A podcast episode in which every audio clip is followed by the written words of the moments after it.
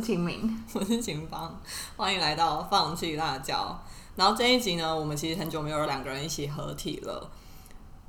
所以我们想要跟大家分享，在这个都不能出国的一年，我们在台湾如何回味起家乡味。这边的家乡就是指泰国跟印尼菜，所以我们今天会分享我们两个人的私藏名单，然后介绍台湾哪一些东南亚料理是我们觉得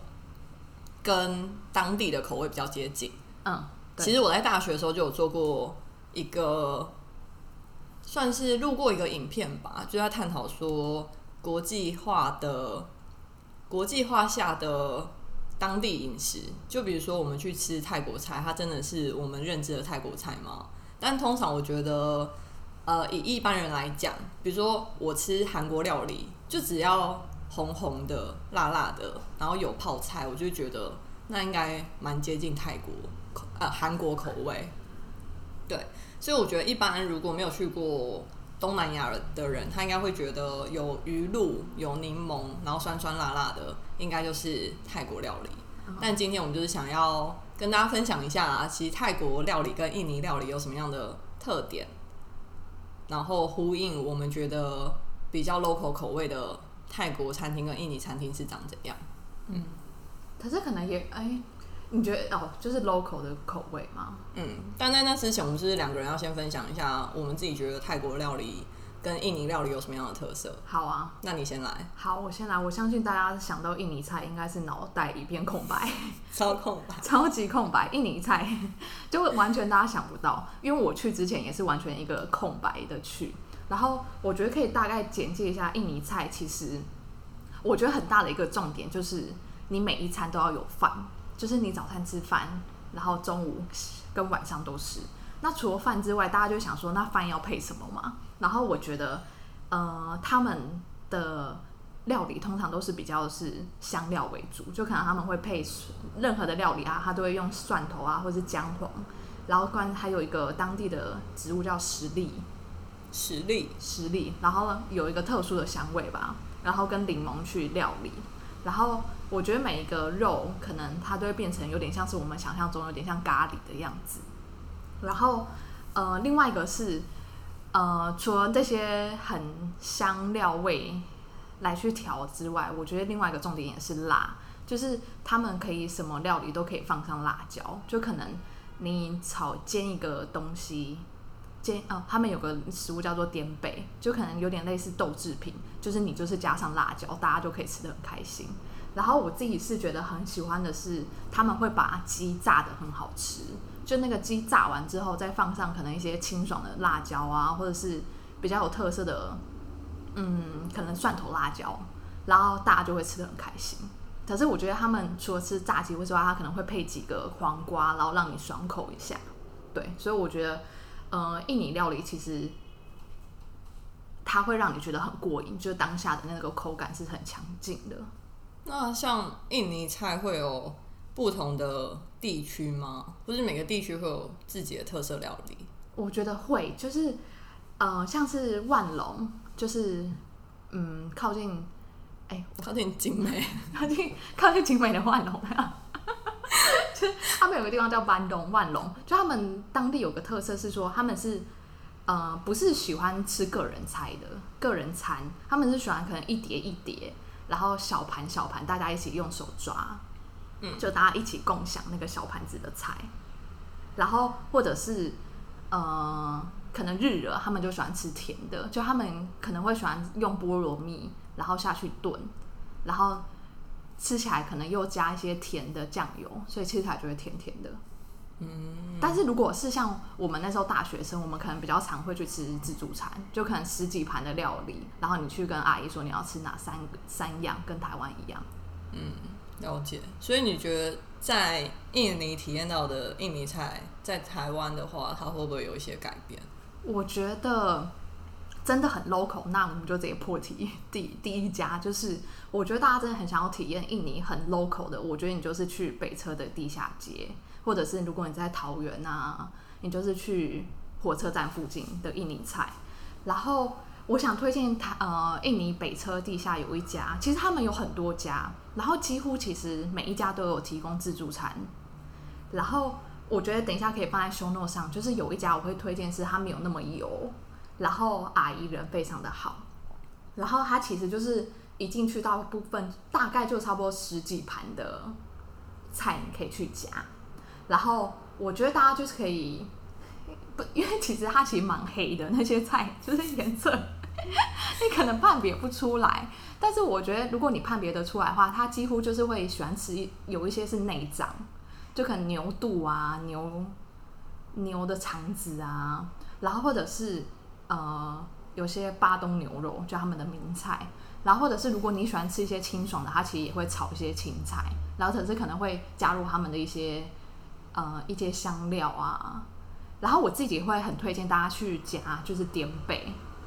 你知道点贝是什么吗？我知道，但是我觉得观众可能有些人不知道，你要不要解释一下？就点贝就是印尼才有的一个豆类制品，就是他们会把黄豆啊或者黑豆去发酵，然后发酵完之后那个豆类就是真的是白色的样子。可是他们就是会把发酵过这样的豆类，然后加去煎，或者是他们可能会酱炒，然后甚至是可能。呃，加入咖喱粉，然后你就会觉得哦，其实它有点像是我们想象中的豆腐，可是它是会更有口感，很有口感的。然后我记得我们那时候去印尼吃到有一家，就是他把它炸的非常的酥脆，就当下就觉得哇天哪，他们怎么那么会炸这个东西？那我觉得我想补充一下天贝是说，嗯，我觉得天贝大家可能最近有些人会去呃爬山，因为我记得呃天贝它是可以放在室温下。所以有些人他会爬山的时候，他会带去，就是当做料理。嗯，之前有那种呃贩售或是租借登山用品店的人，我看到他们在做天贝的工作坊。嗯，那另外一个最大的使用者就是素食者，对。然后因为天贝它是发酵出来的食物，在口感上我觉得它比豆腐还要更扎实，然后还有一个自己特殊的香气。有些人可能会又觉得说，可能是像味增，它就有味增的香气，然后或者是纳豆，它会有纳豆自己的香气，然后天贝它就是有一种自己的香气，是很难被形容的。嗯，那我觉得在味道上跟口感上都蛮特别，可以是另外一种选择。然后目前台湾有一些像印尼的小吃店还会贩售，然后或者是台湾有网络呃店面，它是。针对不同的口味，比如说黑豆发酵成的天贝跟黄豆发酵成的天贝，然后去做贩售，然后其实都很便宜。对，蛮有趣的。因为现在因为就是素食者的关系，所以像在欧美也是非常的流行，就是大家就觉得就很多 vegan 的人想要去尝试这个食物。嗯。但总而言之，我觉得大家去北车地下街，你可以去，它其实流程就是你拿饭然后夹完，可是其实有个小 tips 哎，就是。你不要想说，就是每一道菜加一点点，你应该是你就选定了三样，然后夹多一点，这样算钱会比较便宜。因为它所以它的分量是我自己舀，还是会有阿姨，就是老板娘帮你舀？自己舀。是哦。对，但是它的算法是算你加几样，不是算你的量。原来如此。对。所以你分享完你这第一家。对。北车地下街，但你知道应该会放上那个地址跟店名吧？还是它是没有店名的那种？有，它有。OK，好，那换我来介绍一下泰式料理，然后跟在台湾的泰式料理。我觉得泰国的泰式料理它也会分非常非常多种，因为台湾的泰式料理通常它就是会把全部的泰式料理都放在那个店里面吧。但是在泰国的话，你就会觉得它是很不一样的。比如说以午餐为主的话。午餐就会有像印尼一样的那种小吃，呃，自助餐店。那它就是炒很多种呃菜，然后上班族或是学生就去夹，这是一种，我们就会叫做自助餐店。嗯，然后第二种的话呢，就是河粉店。河粉店它就会分非常多种河粉，比如说鸭肉河粉、牛肉河粉、鸡河粉。像我的办公室附近就会有超多种，所以通常我们同事说要去吃河粉的时候，我们就会说你要去吃鸡，就像。拉面一样吧，会有鸡肉拉面，或是豚骨拉面，或是酱油拉面，就是这个意思。但通常每一个拉面店它都有自己擅长的汤头，那河粉也是一样，就是每一家店都会有自己擅长的汤头。那另外就是有一种店叫做呃热炒店，就是它每一道菜都是现炒。比如说，通常这种店它就是会有炒饭，然后炒面，然后或者是打抛饭，因为打抛饭它也是现炒你那一份，嗯，然后这种就是叫做我们就称之为热炒店，嗯，然后还有什么呢？目前大致上就是这样，但是通常台湾的泰国菜，它就是比较偏向是晚餐系列，就是会有呃青木瓜料理店。那通常青木瓜料理店的话，它搭配的就会是烤鸡或是各种烤物，然后通常它的汤呢也会有酸辣虾汤，然后或者是呃我们叫做瀑布猪汤，对。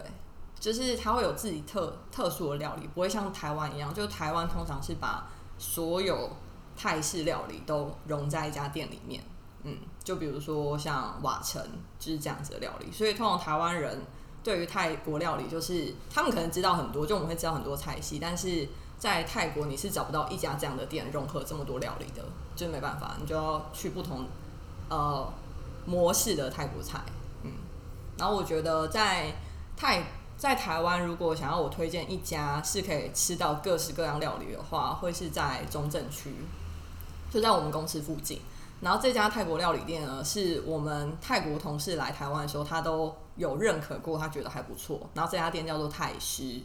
嗯，然后我会觉得这家店还蛮推荐，原因是因为它可以符合台湾人对泰国料理的想象。比如说，你还是可以吃到月亮虾饼，即便月亮虾饼不是正正统的泰国菜，然后跟呃，椒麻鸡，因为椒麻鸡为什么会跟泰国料理汤连在一起？是因为泰国跟缅甸很近，所以有一些缅甸人他会到泰国北部居住，那他就会带来一些自己的泰国料理啊，自己的缅甸料呃云南料理，所以后来大家就会觉得说，哦，泰国云南，泰国云南，所以椒麻鸡其实来自云南，嗯，哦，对。然后另外的话，所以现在泰式这家店的话，你就可以点到椒麻鸡，然后你也可以点到月亮虾饼，但它同时也会有青木瓜。那我觉得它的青木瓜沙拉算是蛮到底的。然后是用，如果印象没错的话，它是用切的。像青木瓜沙拉就有分两种，一种是刨成丝，然后一种是手切。那我泰国朋友就会觉得手切比较有口感，因为它进去捣的时候，它就不会都变成烂烂的，就你还是可以吃到。呃，青木瓜比较多的纤维，嗯，然后另外我自己很推荐一道菜是凉拌荷包蛋。那我记得我那时候点的时候，我台湾朋友都说这是什么样的蛋？其实它的酱汁蛮像青木瓜沙拉，但是它会把煎好的两三颗荷包蛋就是剁成碎碎的，然后拌上洋葱，然后拌上鱼露，然后大番茄跟柠檬汁，然后就还蛮开胃的。我在泰国就还蛮常吃。那那家店是？呃，一定要合菜式的吃法，还是自己一个人也可以去？嗯，他会建议一定是要合菜，因为它会有低消两百块。那我印象中好像炒饭就是单点的饭面，大概一百五或者两百，就你可以在那边只吃一道。但是我印象中就是他会说有低消。通常我们中午去吃饭的时候，就会邀四五个同事，或者是甚至十个人的话，你也可以先定位。那那家店其实还蛮多人去的，所以在泰国料理，台湾泰国料理界应该还算是有名哦，蛮适合推荐大家聚餐的时候去。对，而且它还有一道菜是台湾人很常不知道，但是在泰国就是很知名的料理，叫做辣。它其实有点像是凉拌碎猪肉末，它就是把猪肉烫好之后，一样就是加入鱼露，然后柠檬汁。然后拌一下，然后旁边它这家店很像泰国料理，就是它会放上超多生菜，就那生菜就是一座小山，然后旁边配凉拌水煮肉末，就是很道地的泰国会出现的方式。就是泰国人吃青菜的料理蛮特别，通常都是生菜。哎，对耶，印尼人也是，就一盘炒饭，就会配上两个小黄瓜，对，然后一片番茄。可是你知道为什么要吃小黄瓜吗？为什么？我会呃，别人这样说的，解腻，然后解辣，哦，因为瞬间吃了小黄瓜你就不辣了，嗯，后来才知道，对，泰国就会超多，因为他们会有一种嗯虾酱吧，就很多不同的辣椒酱，但是它是会去呃发酵或者是加入不同的味道，然后它就是这个，然后配上很多生菜，你就沾着吃。嗯，感觉很不错哎。嗯这是我以上的第一家，那你要分享你第二家的料理？好，就是我想要多补充，因为你刚刚讲到不同的食物文化嘛，哎，食物类型嘛，然后我突然想到说，其实印尼人也非常，他们也会吃汤的料理，然后就是他们也会简称米嘛，就是面，然后呃，就是汤的料理，我就想要说，其实他们很喜欢吃就是 bakso，就是呃牛肉肉丸这个食物，就是他们可能是一个汤，然后就会放很多肉丸，然后他们会再加上黄面，然后再加上米混米粉。然后就会变成一个小点心的那种感觉，就它可能不会让你吃饱，只是就让你解个馋这样。然后听起来很饱，但是我跟朋友去吃，他就说没有啊，就是下午茶，你等下晚上再吃。但我觉得很有趣，就是说，因为就是肉丸这个东西，在台湾大家就会想到是猪嘛，可是他们那边的肉丸就一定会是用牛来去做。然后我觉得他们把肉丸这件事情做的蛮有趣的是，可能一颗肉丸，它里面可以给你放。有给煮，就是放 cheese，或者是他可能会放辣椒，真的是辣椒在藏在那个肉丸里面，然后就是你就会觉得哦，其实肉丸有很多变化，它可以有大的有小的，然后呃，甚至是有些人会点说哦，它的汤一定要很辣的汤这样，然后我觉得如果呃想要尝试这样的料理的话，就是在顶溪站有一家叫做 Bojo 粥油。结果那时候我朋友带我去吃，就他的感觉就是，呃，他的店面其实很小，然后也是类似像印尼杂货店，可是他前面就是他的生意非常的好，就是很多的义工会去吃，然后他们的老板娘就是一直都在煮那一个。这个 box 牛肉肉丸，然后我觉得吃的是真的会觉得很回像回到印尼，因为它的汤头就感觉就是我加味精，哇，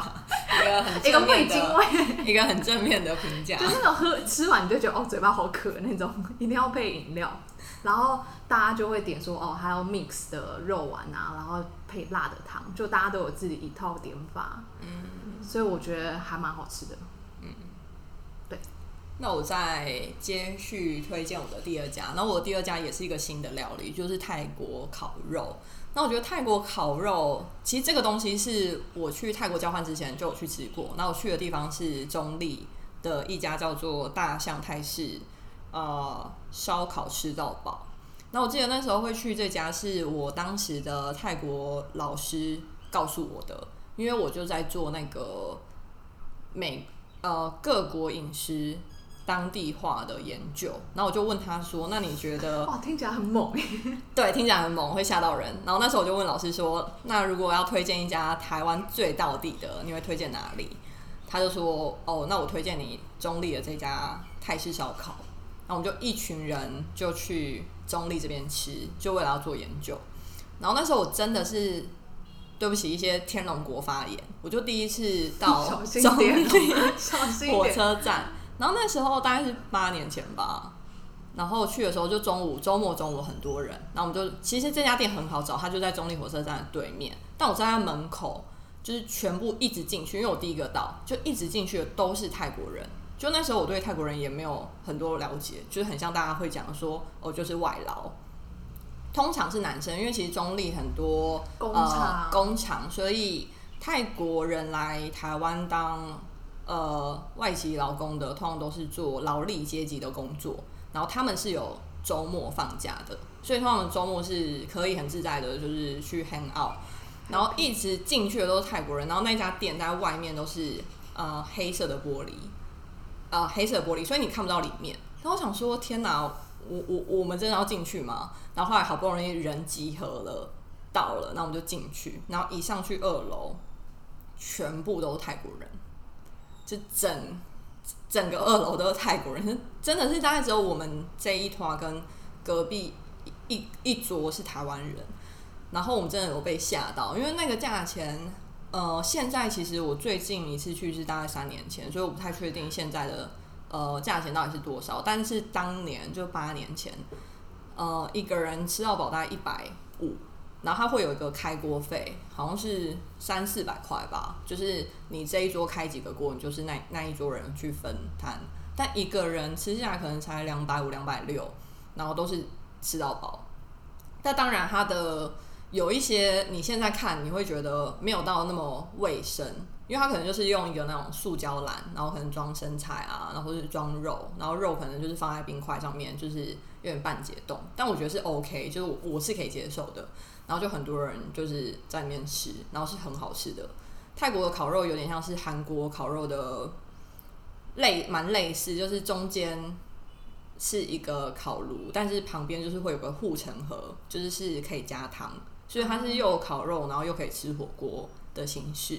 那我记得那时候我们就有点一些炒菜类，就它还是会有青木瓜沙拉，或是呃泰式炒河粉。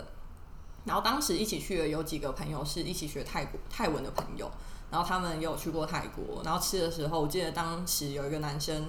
呃，他吃完青木瓜就直接飙泪，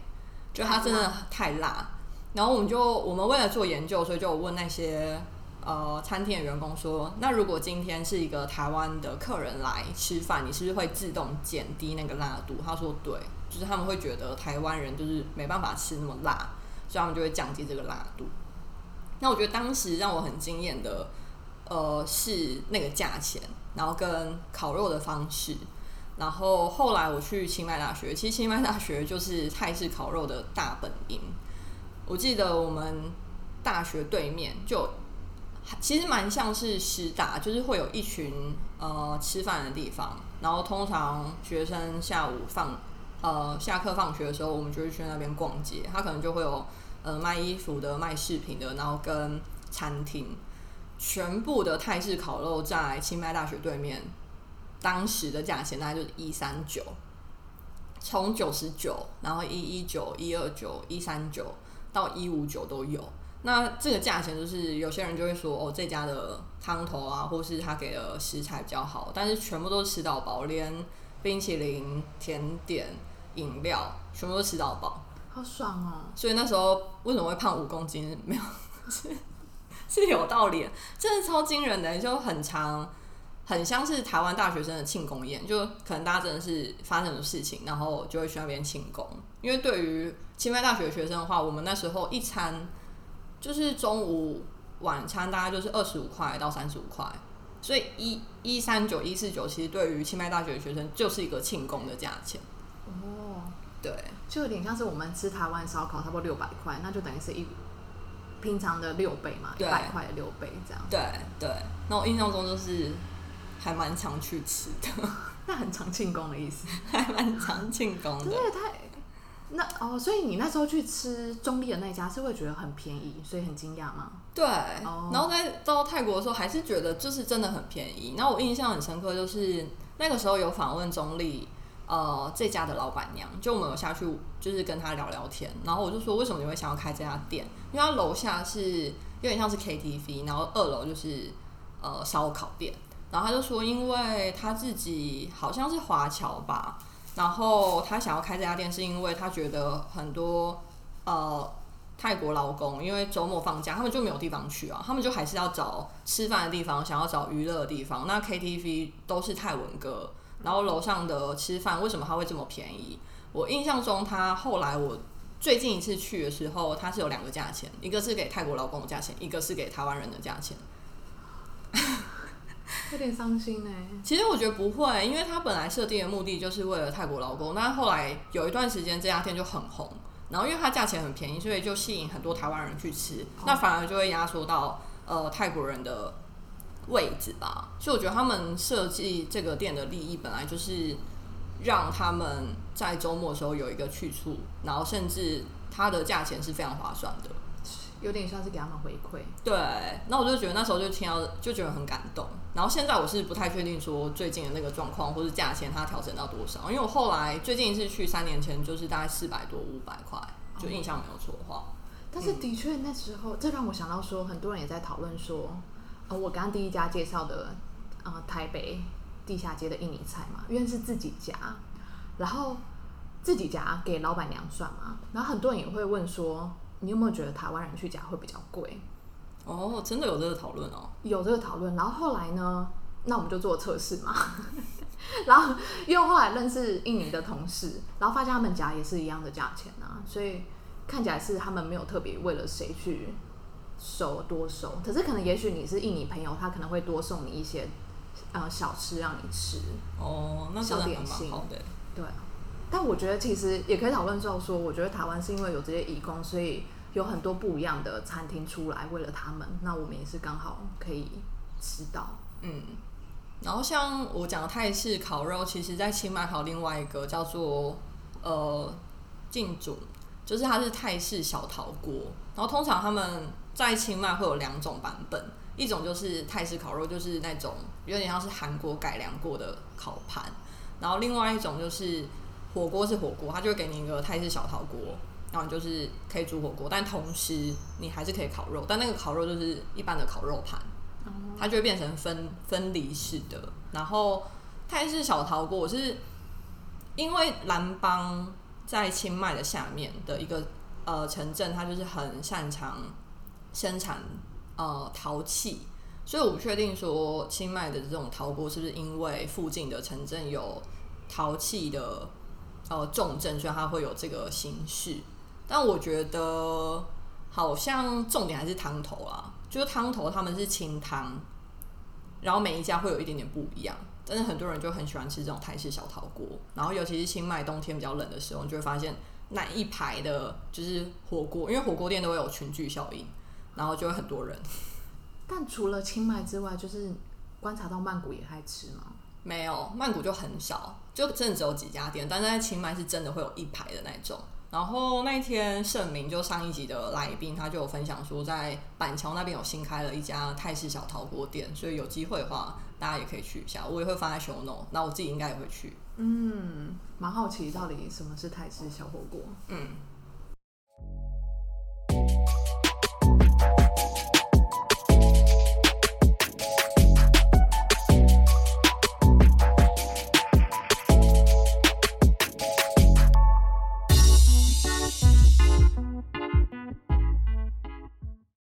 最后一家，最后一家的话，就是我觉得是，哎、我觉得很厉害的一家店。我觉得真的很厉害。我那天跟我朋友说，我真的超想要入股的。入股，因为我们的频率是，我们两个分开哦，我们会一个一个人一个礼拜至少会去那里吃一次吧，至少吧。应该我应该两个礼拜会去一次啊，但有疯狂到一个礼拜去三次也有。就是那种店员会说啊，你又来的那种。对，就是他就是在呃永和靠近四号公园永安市场站，然后它是原本是一家很不起呃不是说不起眼，就是你会觉得哦它就是一个印尼杂货店，就我们想象到的就是跟放卖很多食物啊什么的，然后有卖电话卡的那种有种。卖电话卡，有卖行李箱，哎、我真的生活在永和这么久，我从来没有瞥过那个角落一眼。就是在它还没有改装潢之前，我就觉得就是一家店啊，脏脏的、黑黑的的白白的，印尼杂货店这样，对，直到它重新焕然一新。就是那个故事是，他还没有在焕然一生之前，我朋友就带我去吃一次，我就觉得哇很不错，就是呃，他其实卖的料理。呃，就是我们去吃过一次，觉得很不错，但是他就是在今年度他重新大装潢，然后他真的是他奋力一搏，我只能这样讲，他奋力一搏，希望台湾人都来吃，大播台湾流行音乐，但是骨子里就是一个印尼超好吃的菜，然后真的就是大家要去吃，有多厉害呢？就是他其实卖的料理就是有点像我一开始讲的，就是像呃印尼人就是很喜欢吃的那种白饭啊，然后配上炸鸡，然后那个炸鸡炸的很好吃之外，他们也是调了很多不同的酱，然后放在那个炸鸡上。那除了你吃炸鸡之外，它有一道呃我秦邦觉得很好吃的料理，就是一个炸鲶鱼。然后据秦邦是说，你怎么形容那道菜？哦，应该是说泰国有吃鲶鱼的，也不是说习俗，就是反正鲶鱼就是我们其中一个会选择的食物。然后通常泰国的炸鲶鱼是跟着呃青木瓜料理店，就青木青木瓜料理店，它通常可以是一个摊位，就是它就是摊位，然后我就是在那边倒嘛，倒完之后就外带。然后通常卖青木瓜之外，它旁边就会有非常非常多的炸的东西，就比如说像炸鸡也有也有，然后炸鲶鱼也有，就什么炸的东西都会放在那边，然后你自己就可以夹，然后夹回去就是配青木瓜一起吃。然后所以我在印尼料理店，就是这家蒙泰利吃的时候，一开始我也是只看到炸鸡，但我就发现，嗯，居然有看起来很像鲶鱼，但是我不知道是不是因为翻译的问题，它上面好像是写累累，不是不是，它不是写累累，它中文是写别的名字，没有，它写鲶鱼啊，它不是写鲶鱼。他是写鲶鱼。我们来读一下，他真的不是写鲶鱼，因为我朋友来的时候，他说他不是写鲶鱼啊，我说没有，但他真的是鲶鱼。然后反正我就点了之后，我最喜欢鲶鱼的地方就是它的肉质非常的细，是真的，就大家一定要去吃，而且眼神放着光哎、我眼神真的是觉得怎么可能那么好吃，而且我真的觉得这家的炸鲶鱼比泰国吃到还好吃，是因为通通常泰国呃卖鲶鱼的店，他们不会回炸，好专业的说法哦。就通常它的鲶鱼就是炸完之后他就放着，然后它其实我觉得泰国跟印尼它的炸工跟泰国、日本又有点不太一样，就它不会像台湾一样会有那种油油耗味、油耗味，就是不太会，就是比较台湾比较湿的炸，我觉得，可是印尼是会把里面的水分炸出来，就真的是酥酥的那一种。嗯，呃，但是我觉得泰国就是有点唯一不足，就是它不会回炸，所以你也会觉得哦，对，是好吃的。但是你吃到印尼回炸的鲶鱼状态，你就觉得这个状态就是 最完美的状态啊，就是它外面就还是会再酥回去一次，但里面还是保持着鲶鱼很细的部分。Perfect。然后又再沾沾那个辣椒酱，对不对？对，然后我觉得印尼真的很坏，因为我每次去蒙泰利的时候，我都会说，我有时候会忘记，但他们的饭就是养一个青少年男生的饭量，我觉得男生，我会觉得很多，因为我本身其实是喜欢面食大于米食的人，然后每次他那个饭量，然后配上鲶鱼跟辣椒酱，那我就会觉得，好像我是会默默的一直把这个饭吃完，但就真的吃完了。对，很危险。就是他真就是他真的很就是他，而且他的配菜也弄得很好吃，就是他其实整道菜看起来是丰富的，就是饭鱼他还是会给你一点青菜，然后我们说的颠贝，然后他通常怕你吃不饱，他会附一点炒冬粉。对哎炒面炒面。或者炒冬粉，对，他就觉得吃面是一个配菜，然后这样一道才一百二，就觉得很划算。然后如果你想吃我刚刚提的牛肉肉丸，它那边有卖。但我其实真的吃不懂泰国的米粉或是面呢、只是我讲一下我自己泰国的还是印尼的，印尼的的。哦，我刚才讲泰国就是 哦，印尼的米粉或是面，因为它的汤就是真的是那种，味精汤？或者是我觉得它不像是我们台湾的蛋仔面的汤，因为台湾蛋仔面的汤好像还是会用骨头去熬吧，但泰印尼的汤是真的很清淡，然后我就有点吃没有很懂，还是因为我自己没有加辣椒的关系。是要加辣椒，但是它的那种味道可能就是用牛肉肉丸它去熬的，所以可能不像台湾有那种鲜。嗯，就没有欸，就是蛮轻的。然后蒙泰利的牛肉丸，我觉得是超有嚼劲。嗯然后我有吃过两个，一个是叫做牛杂丸，就是一个很大巨大的牛肉丸，里面破开之后，里面有很多牛肚，哦，很神秘，我觉得蛮蛮酷的，大家可以试试看。然后我最近一次去吃的叫做牛筋丸，就是很有嚼劲，就还蛮有趣的。但是汤头就会让我觉得还好。还好，就是可以大家尝试，可能你可能两个人、三个人去啊，可以可以一起分，就是一些人点牛肉丸，然后勒勒鲶鱼，然后再点一个鸡，perfect。然后还有，哎、换我介绍起来了。我觉得他们每一道鸡肉都很好吃。然后鱼的话，除了鲶鱼之外，还有就是无锅鱼。它无锅鱼真的很大条。然后其实因为像泰国，呃，我们习惯是用，还用我们，就我们习惯是刀叉，然后筷子是唯一吃河粉的时候才会用筷子，通常都是用刀叉。但我不知道是不是因为店员以为我可能也是印尼的一份子，我记得有一次吃无锅鱼的时候，我点无锅鱼，然后他完全没有附上任何餐餐具，然后就问我说：“你要手套吗？”但我因为泰国是真的没有用手吃饭习惯，所以我真的瞬间不知道要怎么办。我就说没关系，还是给我汤匙跟叉子好了。但很多印尼的呃学生，因为通常在印尼的学生们很常会去那边就是光顾，然后他们就会戴手套吃。对，我觉得其实很就是我你有你有在那边用手套吃过吗？没有哎，哎，还是有一次有。我很像直接用手有，我第一次去就是它还没变那么稀花之前，就我就觉得啊，就是印尼的小摊，就是杂货店，那时候我就有用手，但后来之后就觉得这样回到现实是不是？太现实了，播的流行台湾流行歌，我就开始用，我就开始用筷子。但我觉得很他们很贴心的是，就是他们会店员非常的 nice，然后老板真的非常的 nice，然后老板是一个非常帅的人，店长啊。他叫 A 口，有 没有？其实刚刚回到那个拿那个，其实如果你真的想要尝试用手吃，你就是去后面洗个手，跟他要个手套，你就可以。我都已经用手套，为什么要洗手？就如果有些人真的用手啊，真的用手不用手套吃的话，就去洗个手就可以。然后最近为什么我们会想要入国？原因是因为他以前我记得大概是。我不确定四五月是因为疫情的关系还是怎样，但我记得有四四五月去的时候很长，就是晚上只有我一桌跟旁边一桌的印尼人，但现在去是会爆满哎，爆满，真的是爆满，就周末十二点就是爆满，然后它地下室有位置，就他会开地下室的位置，然后让大家去吃。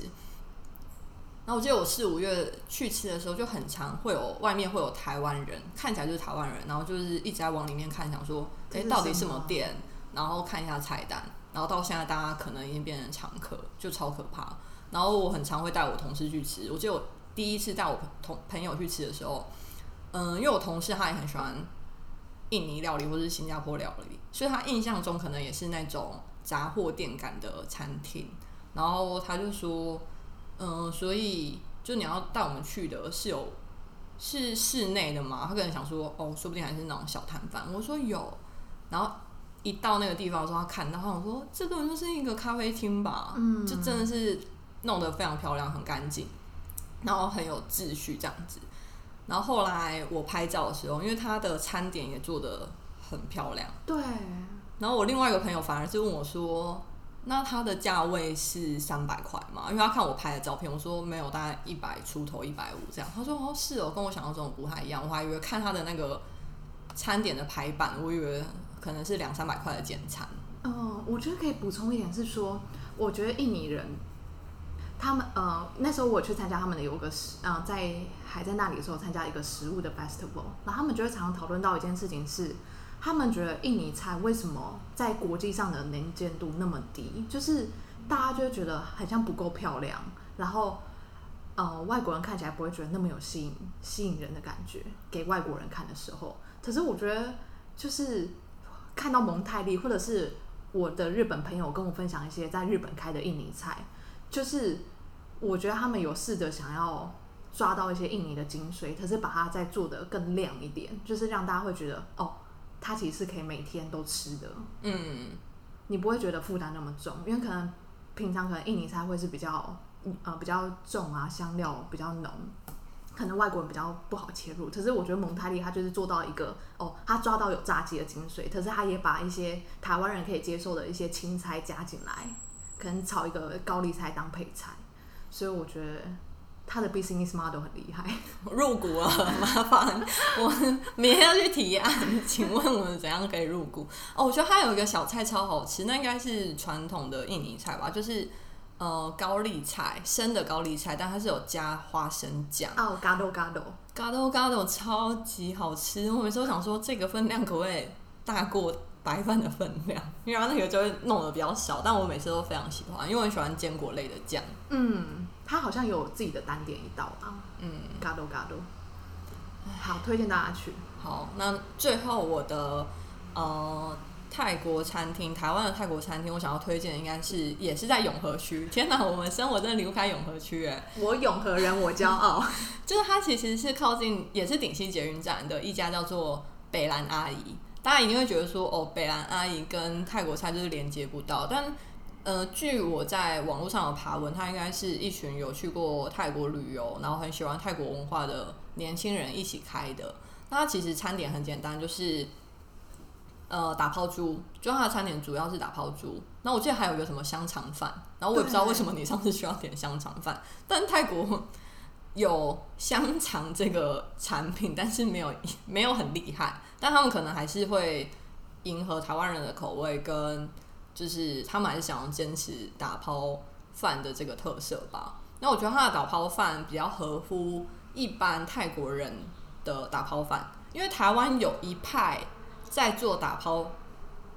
猪的人，就是坚持一定要加番茄，但是泰国真的没有在加番茄，真的没有。但很多泰式的食谱都会说什么要加番茄，没有都加啊。没有，那就不是打打抛，就是真正的打抛，就是你先炒呃蒜头，就是油炒蒜头，然后再炒辣椒，然后通常他们会把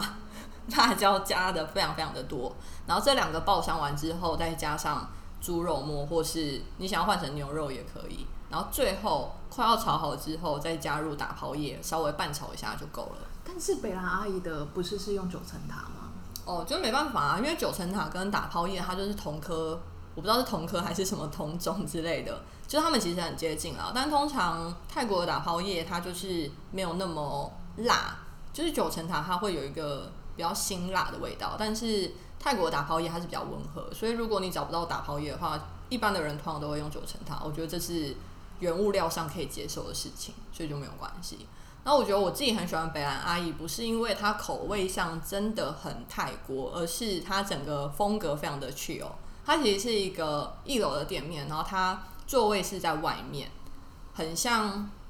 泰国年轻人出来做餐厅会有的一种风格，就非常 chill。然后餐点大概是在八十块到一百二之间，然后它有泰式奶茶，然后我会很 appreciate 的是他们的。精神吧，我觉得他们把一部分泰国的去友带带到台湾这里面，所以我会自己很喜欢。嗯，那我想问说，因为他也有卖甜的嘛，但我们好像那天没有哦。对他有卖吐司，是泰泰国真的会吃？会，就是泰国人吃吐司是晚上吃。哦，就是你一定要是晚上，尤其是清迈的时候，他们就是会有路边的吐司店，就是。呃，烤吐司，然后抹果酱，或者是花生酱，或者是咖椰酱，就是斑斓酱，然后冲热牛奶，就是这是他们的宵夜。哦，早上完全找不到，是一定要晚上的时候才会有。哦，有点像是印尼也是有个东西叫做 roti bakar，就也是烤吐司，也是小摊贩晚上才会卖。就哇，好罪恶啊！真的超罪恶，而且就只有晚上可以吃，然后很长。我轻肥胖五公斤，真的没有，真的不是没有道理，就是这样累积，从生活中一点一点累积而成的。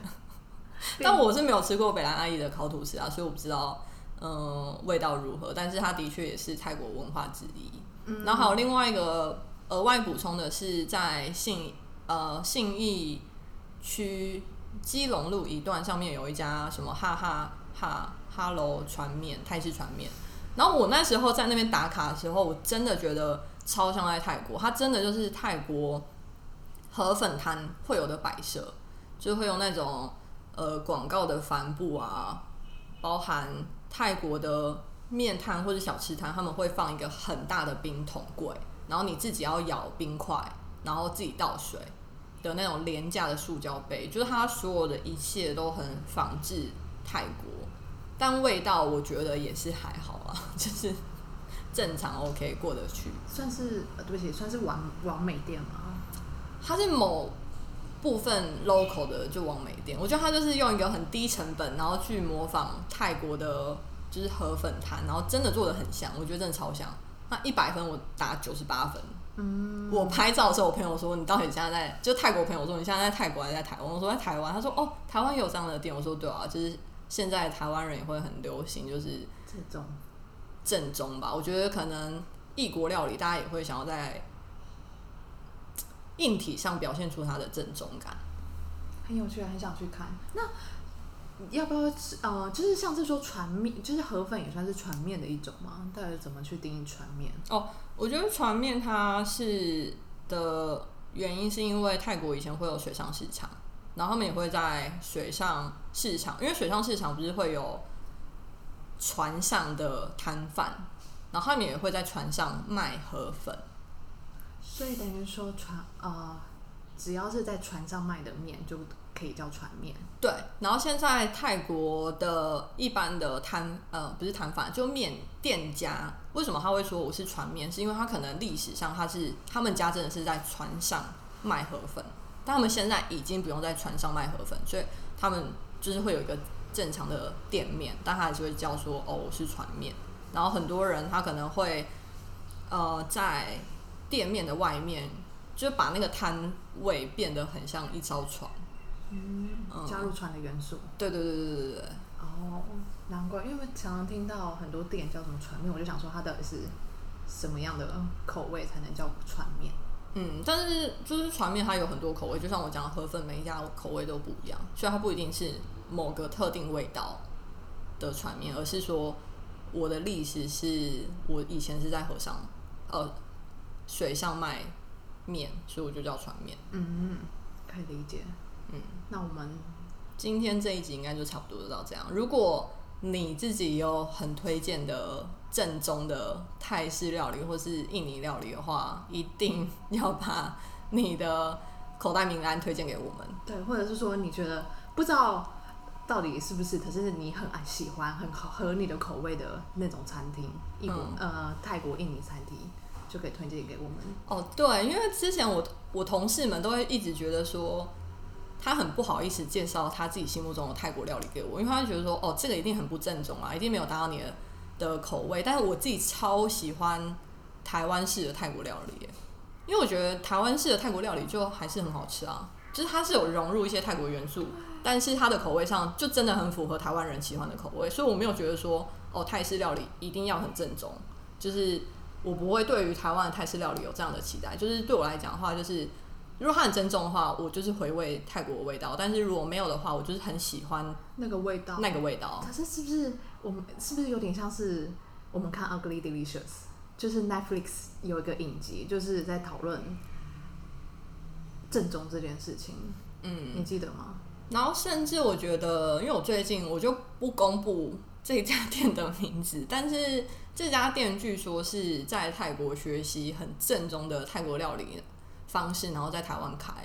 然后我就很兴冲冲的去吃，但我不知道为什么，可能因为你越要求正宗，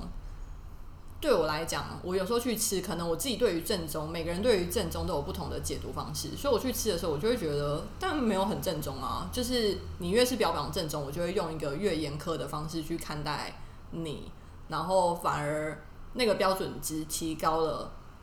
但相对来讲，若是他没有达到那个标准值，我就觉得。那你怎么你怎么可以说你自己是正宗？因为可能天哪，我太严苛了。这可能食物它追求的，有些人可能追求是正宗，但我觉得我追求是好吃。对我追求是那胖五公斤。对啊，嗯，真的还蛮值得再开一集好好讨论的。好，那就先这样了，大家下次见，下次见，拜拜。